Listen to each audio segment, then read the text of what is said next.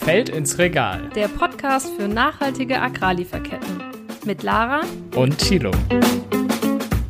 Hallo zusammen. Habt ihr schon mal versucht, nur ein Stück von einer Schokolade zu essen? Nur so eine kleine Rippe und dann die Tafel schnell wieder in den Schrank zurücklegen? Ich muss sagen, eigentlich bin ich ein relativ disziplinierter Mensch, aber daran scheitere ich irgendwie immer wieder. Ja, dass deine Disziplin bei Schokolade scheitert, das habe ich mir schon fast gedacht. ja, aber wenn man so, wenn man so vor dem Supermarktregal steht, ähm, vor den, von den ganzen Schokoladentafeln, dann merkt man sehr schnell, dass äh, vieles davon einfach noch nicht ganz fair ist. Ähm, Gerade deshalb, weil es ähm, in den Anbauländern von Kakao ähm, ja viele Herausforderungen gibt, die Lebensbedingungen schwierig äh, sind, ist das auf jeden Fall ein Problem. Ja, und wir sprechen heute mit äh, zwei Personen dazu, die ein tolles Projekt auf die Beine gestellt haben. Das Projekt wurde initiiert von der Rewe Group, Fairtrade und der GEZ. Und bei dem Produkt, das da herausgekommen ist, handelt es sich um die Very Fair Schokolade. Genau, und äh, wir wollen heute mal oder haben uns heute mal die Frage gestellt, äh, was macht eigentlich die Very Fair Schokolade so very fair und wodurch unterscheidet sie sich eigentlich von anderen Schokoladen, die es so auf dem Markt gibt? Ja, unser erster Gast dafür ist Julia Renner. Julia arbeitet bei der Rewe Group und ist dort Projektmanagerin für das Thema Nachhaltigkeit und beschäftigt sich dort mit verschiedenen Rohstoffen wie Palmöl, Tee oder Cashew. Aber heute geht es natürlich ganz besonders um den Kakao. Ja, und wir sitzen heute zu viert im digitalen Studio, denn wir haben noch einen zweiten Gast, nämlich den Martin Kunze-Fechner. Ähm, der arbeitet nämlich auch für die GIZ und betreut das Projekt, ähm, was wir euch heute vorstellen, vor Ort. Also sitzt er ähm, in Ghana. Hallo, ihr beiden. Hallo. Äh, hallo zusammen. Vielen Dank für die Einladung. Ja, sehr gerne. Ja, sehr gerne. Wir freuen uns, dass ihr heute hier seid und starten mal direkt mit unserer Kategorie Entweder oder. Liebe Julia, bist du bereit? Ja. Gut, ähm, dann direkt die entscheidende Frage, süß oder salzig? Eher salzig tatsächlich, äh, bis auf eine Ausnahme, die Very Fair Schokolade natürlich. Alles klar. Und die Very Fair Schokolade, die dann lieber in Vollmilch oder Zartbitter? Ähm, also meine Lieblingssorte ist tatsächlich die Dark Milk Brownie, also die Mitte sozusagen. Alles klar. Und bei der Very Fair Schokolade kommt die bei dir aus dem Regal, also Zimmertemperatur oder doch aus dem Kühlschrank? Äh, aus dem Kühlschrank, vor allem bei dem Wetter. ja, das ist natürlich so eine Gewissensfrage, ne? Tut man Schokolade in den Kühlschrank oder lässt sie draußen liegen? Naja, aber kommen wir jetzt mal zu dir, äh, Martin. Darf es denn bei dir bei Schokolade lieber Riegel sein oder eine Tafelschokolade? Ähm, gerne, gerne gleich die Tafelschokolade. Okay, direkt in die Vollen gehen. Ähm, bei der Nachhaltigkeit, sozial oder ökologisch? Äh, sozial. Mhm. Und ähm, auch wieder eine Glaubensfrage, süß oder salzig, ein bisschen ähnlich, Cashew oder Schokolade? Ähm, ich würde für salzig gehen. Ähm, das Schöne mhm. ist bei Cashew, dass beides geht, aber genau, ich, wenn ich die Wahl hätte, erstmal salzig. Ja, stimmt, gibt ja auch äh, Schokoladen, die Cashew drin haben. Aber es ist ja interessant, dass wir hier heute über ähm, die süße Schokolade sprechen und ihr eher dem Team salzig angehört. Aber das heißt, wir sind ja total, ähm, ja, ohne jede Voreingenommenheit unterwegs. Ähm, vielleicht zur Ausgangslage zuallererst, Martin. Vielleicht kannst du uns mal erläutern, warum es überhaupt eine Very Fair Schokolade bedarf. Das heißt ja eigentlich, dass es ja, ohne diese Schokolade oder im normalen ähm, Sektor nicht gerade fair zugeht. Ja, ich denke, ähm, da könnten wir eigentlich gleich mal so äh, in die Situation der Produzenten und Produzentinnen zoomen, weil ähm, bei Kakao und wie bei Cashew sind so die Herausforderungen ähnlich und, und ähm, sind aber auch sehr vielschichtig und komplex. Ähm, also ich denke, in erster Linie kann man das unzureichende Einkommen nennen. Und das ist vor allem auch durch die, ähm, ich würde mal sagen, chronisch äh, geringen Weltmarktpreise äh, bedingt. Und äh, der gut, der Weltmarktpreis wird natürlich äh, in erster Linie durch die das Angebot und die Nachfrage bestimmt.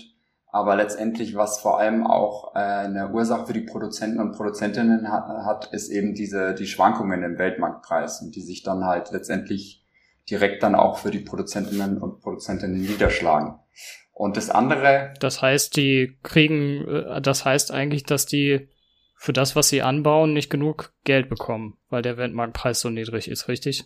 Ähm, das ist ja ein Hauptfaktor. Ich würde sagen, das, dazu mhm. spielt noch äh, rein, dass eben äh, oftmals dann die, die Produktivität ähm, auf, auf den Flächen dann nicht gegeben ist oder auch generell eben die, die Anbauflächen sehr, sehr klein sind. Also der, der Zugang zu Land ist, ist auch eine, eine Ursache dazu, dass eben das Einkommen nicht ausreicht.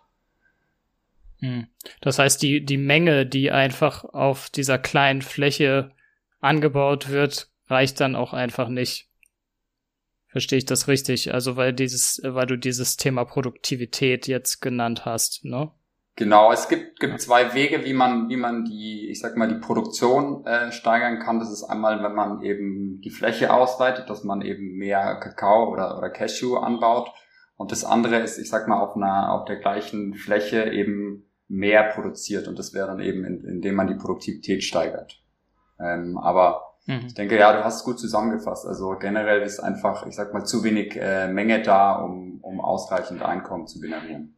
Und was ist dann die Folge? Also du hast gesagt, ähm, durch den schwankenden äh, Weltmarktpreis ja, kommt bei den Bäuerinnen und Bauern einfach zu wenig an. Was bedeutet das dann im Alltag? Ja, ich denke im Alltag, also das kann man auch auf, auf einen selbst dann eben ganz gut projizieren, wenn, wenn eben ähm, ja zu wenig äh, Geld zur Verfügung steht, um, um seinen täglichen Alltag zu decken, muss man halt eben äh, auf externe äh, Quellen zurückgreifen. Das ist einmal eben äh, ja durch, ich sag mal Transfers von, von anderen Familienmitgliedern ähm, in erster Linie. Und äh, für die Produktion meistens hat es eben als Folge, dass man natürlich an den, äh, ich sag mal, Inputs sparen muss, also dass man ähm, ja nicht nicht nicht so nicht so viel investieren kann in, in den Anbau. Also ich sage jetzt mal vor allem in, in Inputs, Dünger und solche Geschichten, aber auch auf der der Seite der Arbeitskräfte kann es eben dazu führen, dass äh, man, ich sag mal, äh, nicht externe ähm, Arbeiter auf der Plantage engagiert, sondern halt eben auch Familien Mitglieder zurückgreift und natürlich äh, im, im schlechtesten Fall eben auch auf die Kinder.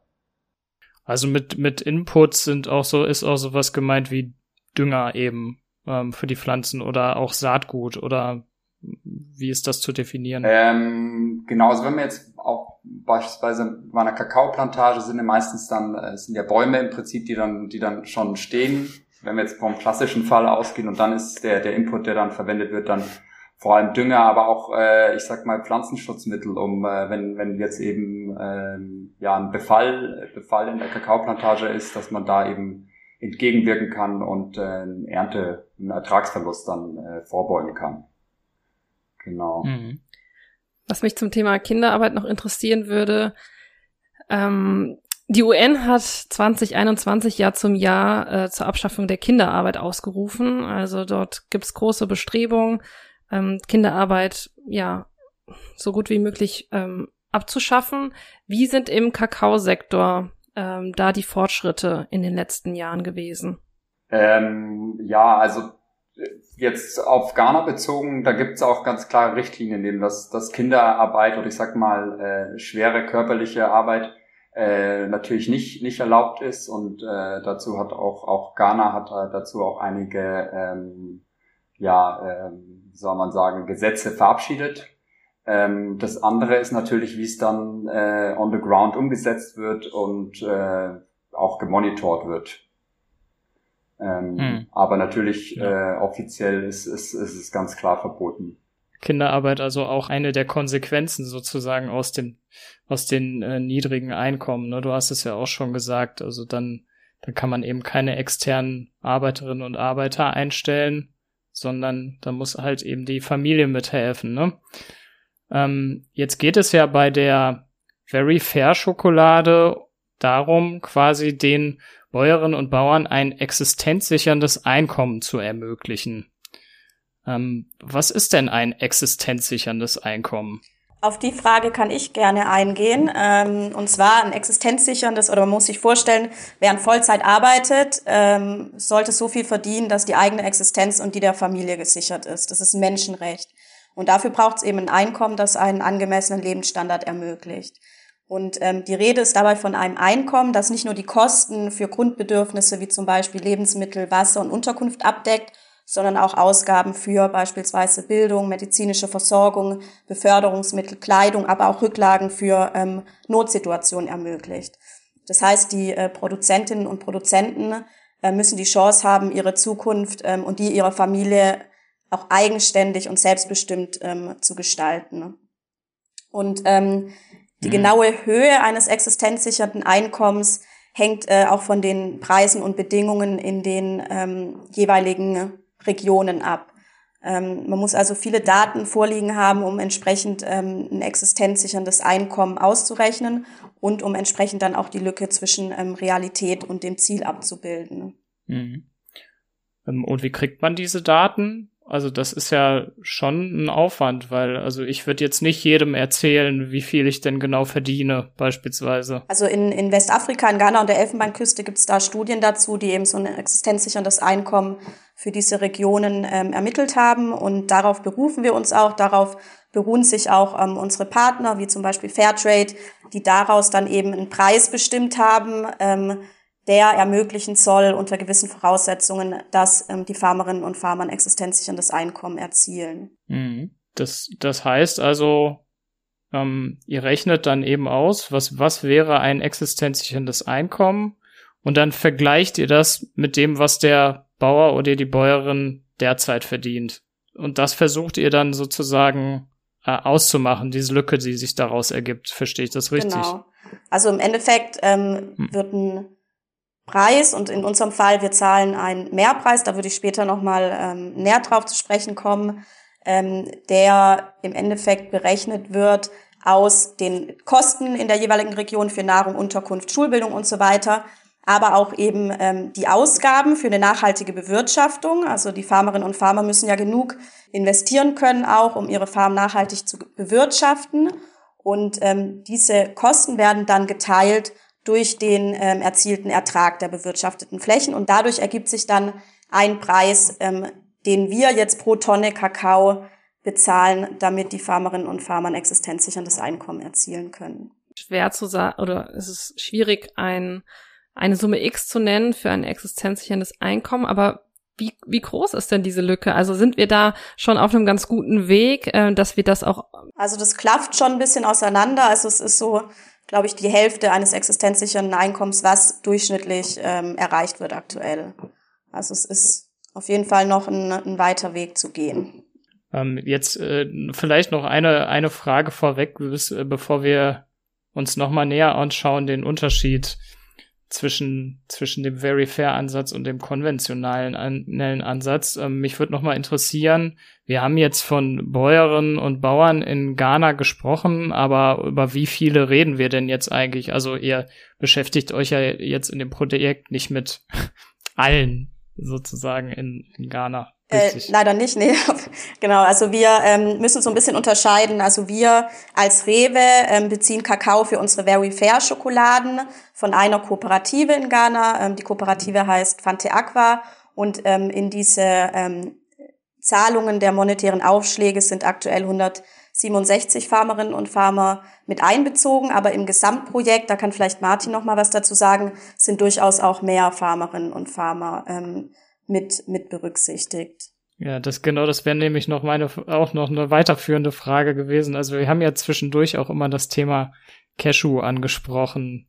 Ähm, Martin, vielleicht magst du noch mal dazu sagen, was es eigentlich eben mit dem Thema Cashew noch auf sich hat in dem Projekt. Ja, ich denke, ähm, wie, wie Jura gerade richtig gesagt hat, ist halt, dass wir eigentlich, ich sag mal, unsere, unsere Fokuskooperative ist die, die Fante Agua und ähm, die ist aber Teil eben des größeren Projekts, wo wir dann insgesamt zwölf Kooperativen, also sechs Kakao- und sechs Cashew-Kooperativen haben.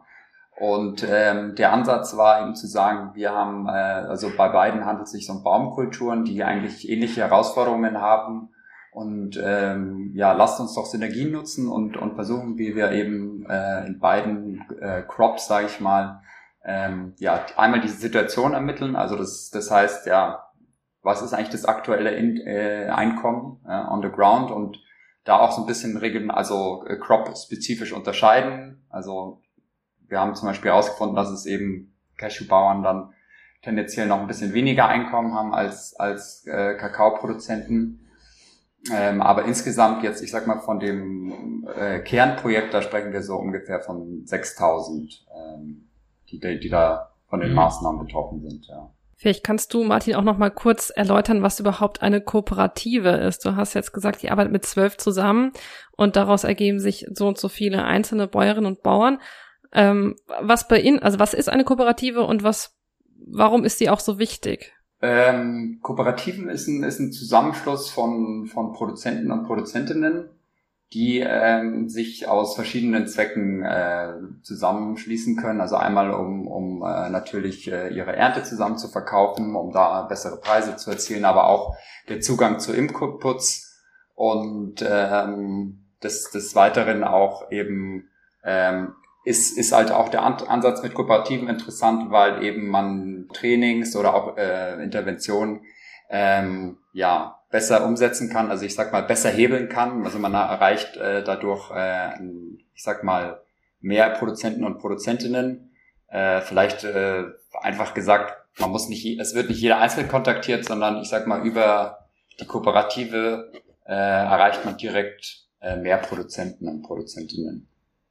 Ja, über die über diese über dieses Projekt ähm, haben wir ja gerade schon gesagt. Ähm, also das das funktioniert ja anders als konventionelle Ansätze, ne, von dem was ihr gerade erklärt habt.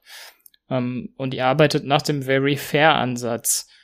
Ähm, könnt ihr da mal sagen, also was genau sind die Unterschiede? Ihr habt das Einkommensthema schon genannt. Ähm, Gibt es da noch Unterschiede zu konventioneller Schokolade oder Kakao, konventionellem Kakao?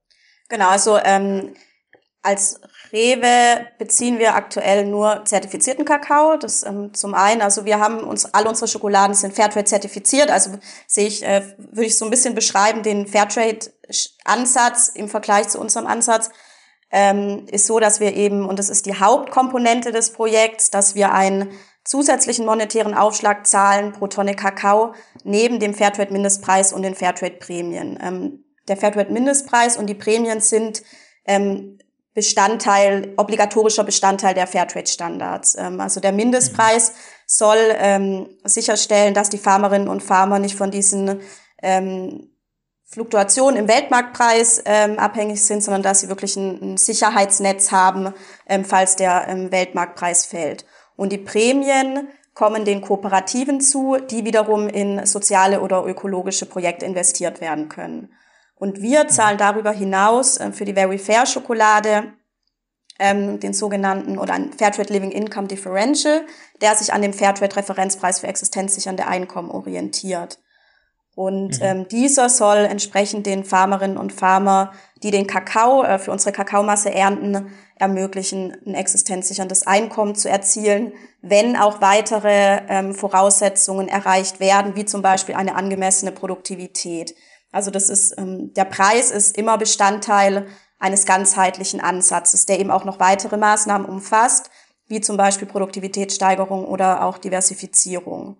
Ähm, zudem ist ähm, der Kakao für. Kannst du noch mal ganz kurz ähm, äh, erklären, was mit Diversifizierung gemeint ist? Weil das ist ja auch ein Fachbegriff, den unsere Zuhörerinnen und Zuhörer vielleicht noch nicht so kennen. Ja, genau. Also Diversifizierung bedeutet, dass äh, die Farmerinnen und Farmer neben Kakao auch noch andere Kulturen anbauen, was mhm. was ermöglicht, dass sie einen nachhaltigeren Anbau haben, dass sie sich ähm, besser an klimatische Bedingungen anpassen können. Ähm, Monokulturen sind ja an sich nicht, nicht äh, schädlich für die Umwelt und ähm, dass sie auch weitere Einkommensquellen haben. Und das ist auch ein wichtiger Punkt, wenn wir über existenzsicherndes Einkommen reden, ähm, dass die Farmerinnen und Farmer, Farmer nicht abhängig von Kakao sind, sondern dass sie neben Kakao noch weitere ähm, Kulturen anbauen. Was kann das beispielsweise sein, was man dann noch anbaut? Das können beispielsweise Kulturen für den Eigenbedarf sein, ähm, wie beispielsweise Maniok, Bananen. Das könnten aber zum Beispiel auch Cashews sein. Ähm, das hängt immer so ein bisschen von der Region auch ab, was, was in der jeweiligen Region auch klimatisch zusammenpasst. Da ist, glaube ich, Martin mehr Experte als ich. Ähm. Genau. ähm, also generell äh, ist es ja so, dass dass eben durch die durch die, die Zahlung des Living Income Differential eben, ich sag mal, an der an der Preisschraube gedreht wird und dann aber auch, ich sag mal, von unten her die Lücke geschlossen soll werden soll durch ähm, ja eine höhere Pro Produktion ähm, auf auf den Farmen und ähm, da ist halt eben äh, genau sehr regional spezifisch unterschiedlich. Also ein Beispiel aus Ghana ist, äh, ähm, das ist, da gibt es eine Eastern Region, die sehr nah an Accra, an der Hauptstadt und da macht es eben auch äh, Sinn, gerade für Kakaobauern ähm, und Bäuerinnen ähm, die Kochbanane anzubauen und eben auch die Ban Banane, weil eben man da einen guten Absatzmarkt hat für ähm, ja durch diese Nähe zu der zu Accra, zu der Hauptstadt. Es gibt aber andere Regionen, äh, die Western Region beispielsweise, die weiter weg ist, wo ähm, das, äh, das dann weniger rentabel ist und dann man eben äh, sich genau eben die Anbausysteme anschauen muss, also mit der Hauptkrop Kakao und aber auch mit den Nebenkulturen und dann, äh, ich sag mal, versucht die ideale Kombination zu finden, um, um ein höheres Einkommen zu erzielen. Äh, beispielsweise bei Cashew ist, äh, lässt sich die, das generell eher im Norden des Landes angebaut wird, lässt sich das ideal mit Erdnuss kombinieren.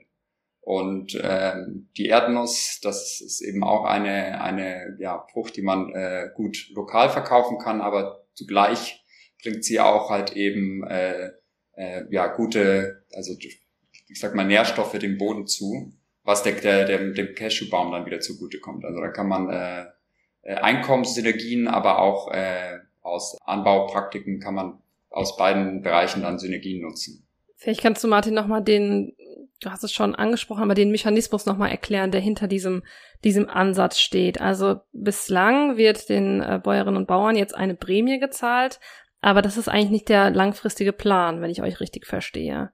Also wir wollen oder ihr wollt dahin kommen, dass, ähm, dass dieses existenzsichernde Einkommen, wie wir es so ähm, komplex immer nennen, dass das schon äh, ja durch den Markt irgendwann von alleine gezahlt wird. Ist das richtig? Ähm, ja, also der, das ist natürlich, äh, ich sag mal, das, das Wunschszenario, wo wir, wo wir auch auf lange Sicht hinwollen. Ähm, und ähm, der Ansatz halt eben, ich sag mal, eher über das, die Produktivität zu gehen, ähm, ist, ist eben zu sagen, so ähm, die, die Hausaufgaben werden gemacht und im Prinzip ist jetzt halt, äh, sind, sind im Prinzip jetzt ist die Konsumentenseite gefragt, dass, dass da halt eben auch ein, ich sag mal, ein Beitrag geleistet wird, das eben fair produziert werden kann und äh, am Ende eben für die Produzenten und Produzentinnen ein faires äh, Einkommen dabei rumkommt. Und ich würde mal sagen, diese, diese Produktionssteigerung ist, ist, ist auf, auf aktuell, ich würde mal sagen, auf fußt auf drei Säulen. Das eine ist, ich würde mal sagen, dass man die Buchhaltung, äh, dass man äh, äh, Produzenten und Produzentinnen eben dabei unterstützt, eine, eine übersichtliche Buchhaltung zu führen. Zwei, darum geht's ähm, geht's dann eher um ähm, die agronomischen Praktiken, also wie pflege ich meine Kakaobäume ähm, so, dass, dass eben ein hoher Ertrag am, am, am Ende der, der Vegetationsperiode ähm, rumkommt.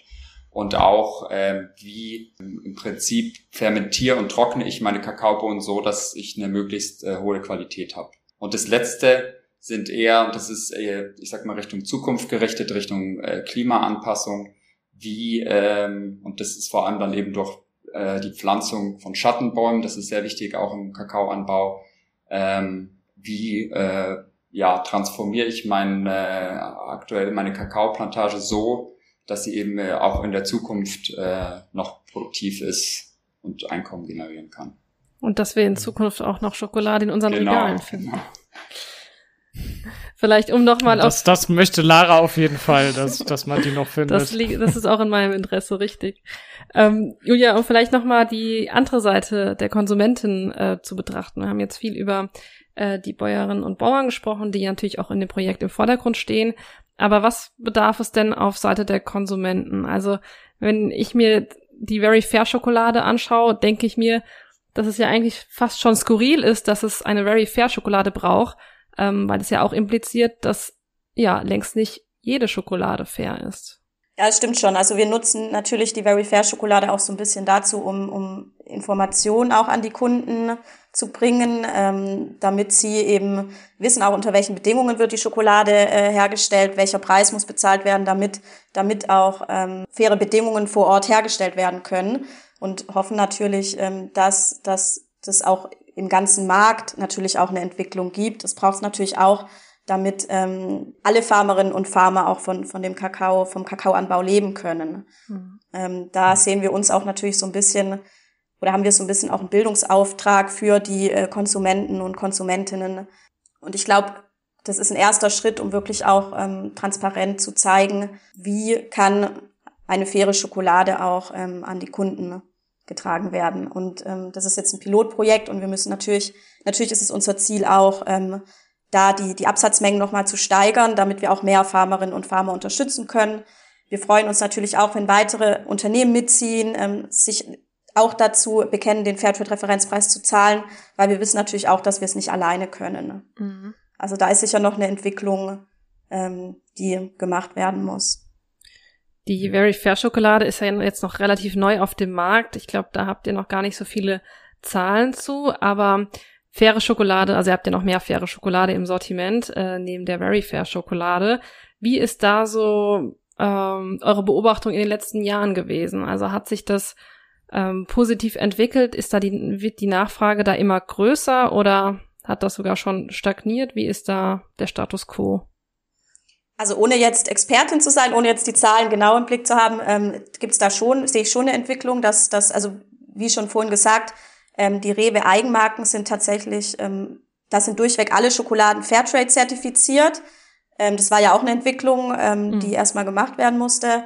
Ähm, und ich glaube auch, es gab ja so ein bisschen Bedenken, dass vielleicht die Covid-19-Pandemie dem so ein bisschen entgegenwirkt, aber ich glaube genau das Gegenteil passiert. Ich glaube, das Bewusstsein für Nachhaltigkeit steigt auch weiter und wird sicher auch, und davon gehe ich stark aus, weiter steigen. Also da ist eher noch, also eher ein Positiv-Trend auf jeden Fall zu vermerken in mhm. Deutschland. Da machen wir dann nochmal den, den Sprung nach vor Ort, also nach, nach Ghana. Ähm, so als letzte Frage, Martin, würde mich mal interessieren, wie nehmen die Bäuerinnen und Bauern vor Ort das Ganze wahr? Also hat sich da was getan? Ähm, ich habe beispielsweise, also Fairtrade ist ja auch ein Projektpartner, äh, habe ich gesehen, dass es diese Impact Diaries gibt. Die äh, verlinken wir gerne auch nochmal in der Beschreibung des Podcasts. Da berichten also ähm, Menschen von vor Ort ähm, von ihren Erfahrungen mit dem Projekt. Aber vielleicht magst du da noch mal zu ergänzen, Martin. Ja, ich denke, dass auf jeden Fall das äh, sehr positiv ankommt und ähm, ja, wie, wie ja auch eigentlich man sehen kann in diesen Impact Diaries, ähm, wo, wo, wo eben auch ähm, Bäuerinnen und Bauern zu Wort kommen und, und eben auch mal teilen, so was, was sind die Herausforderungen und was ermöglicht ihnen eigentlich jetzt eben dieses, äh, ja, dieses zusätzliche Einkommen. Ähm, also ne, angefangen von, von Schulbildungen, aber auch generell in, in, in äh, Investitionen in, in andere ähm, Einkommensquellen. Also das äh, beispielsweise gibt es auch ähm, eben auch Bäuerinnen, die jetzt äh, zum Beispiel in so einen kleinen äh, Shop investieren können, damit äh, damit da auch noch äh, alternatives Einkommen generiert werden kann. Also das ist ähm, ist ja, hat einen großen Impact auf jeden Fall und äh, denke, jeder sollte sich das äh, selbst auch mal ansehen, um dann einen sehr äh, lebhaften Eindruck davon zu bekommen, ähm, ja, was das für Auswirkungen haben kann. Ich dachte schon fast, das wäre eine Einladung nach Ghana für unsere Zuhörerinnen und Zuhörer, aber das war anders gemeint, ne? Zumindest virtuell kann man sich dann äh, mal vor Ort äh, umschauen. Ja, vielen Dank euch beiden für die Eindrücke und ähm, ja, euer Wissen rund um das Thema faire Schokolade. Ich hoffe, wir konnten euch äh, Zuhörerinnen und Zuhörern einiges über die Schokolade ähm, vermitteln, worüber man vielleicht gar nicht so drüber nachdenkt, wenn man sich abends da mal so eine Rippe oder auch zwei ähm, oder auch drei oder auch drei ähm, gönnt, was dann doch alles dahinter steckt und welche Auswirkungen das für die Menschen vor Ort hat. Ja, und damit sage ich auch nochmal Danke an euch beide, Julia und Martin, für die Einblicke. Und ähm, falls euch die Folge gefallen hat, dann schaltet auch gerne beim nächsten Mal wieder ein. Da sprechen wir nämlich mit jetzt Sinfluencerin, vorher Influencerin Luisa Dellert. Und ähm, folgt uns auch gerne auf unserem Instagram-Kanal Ich will fair.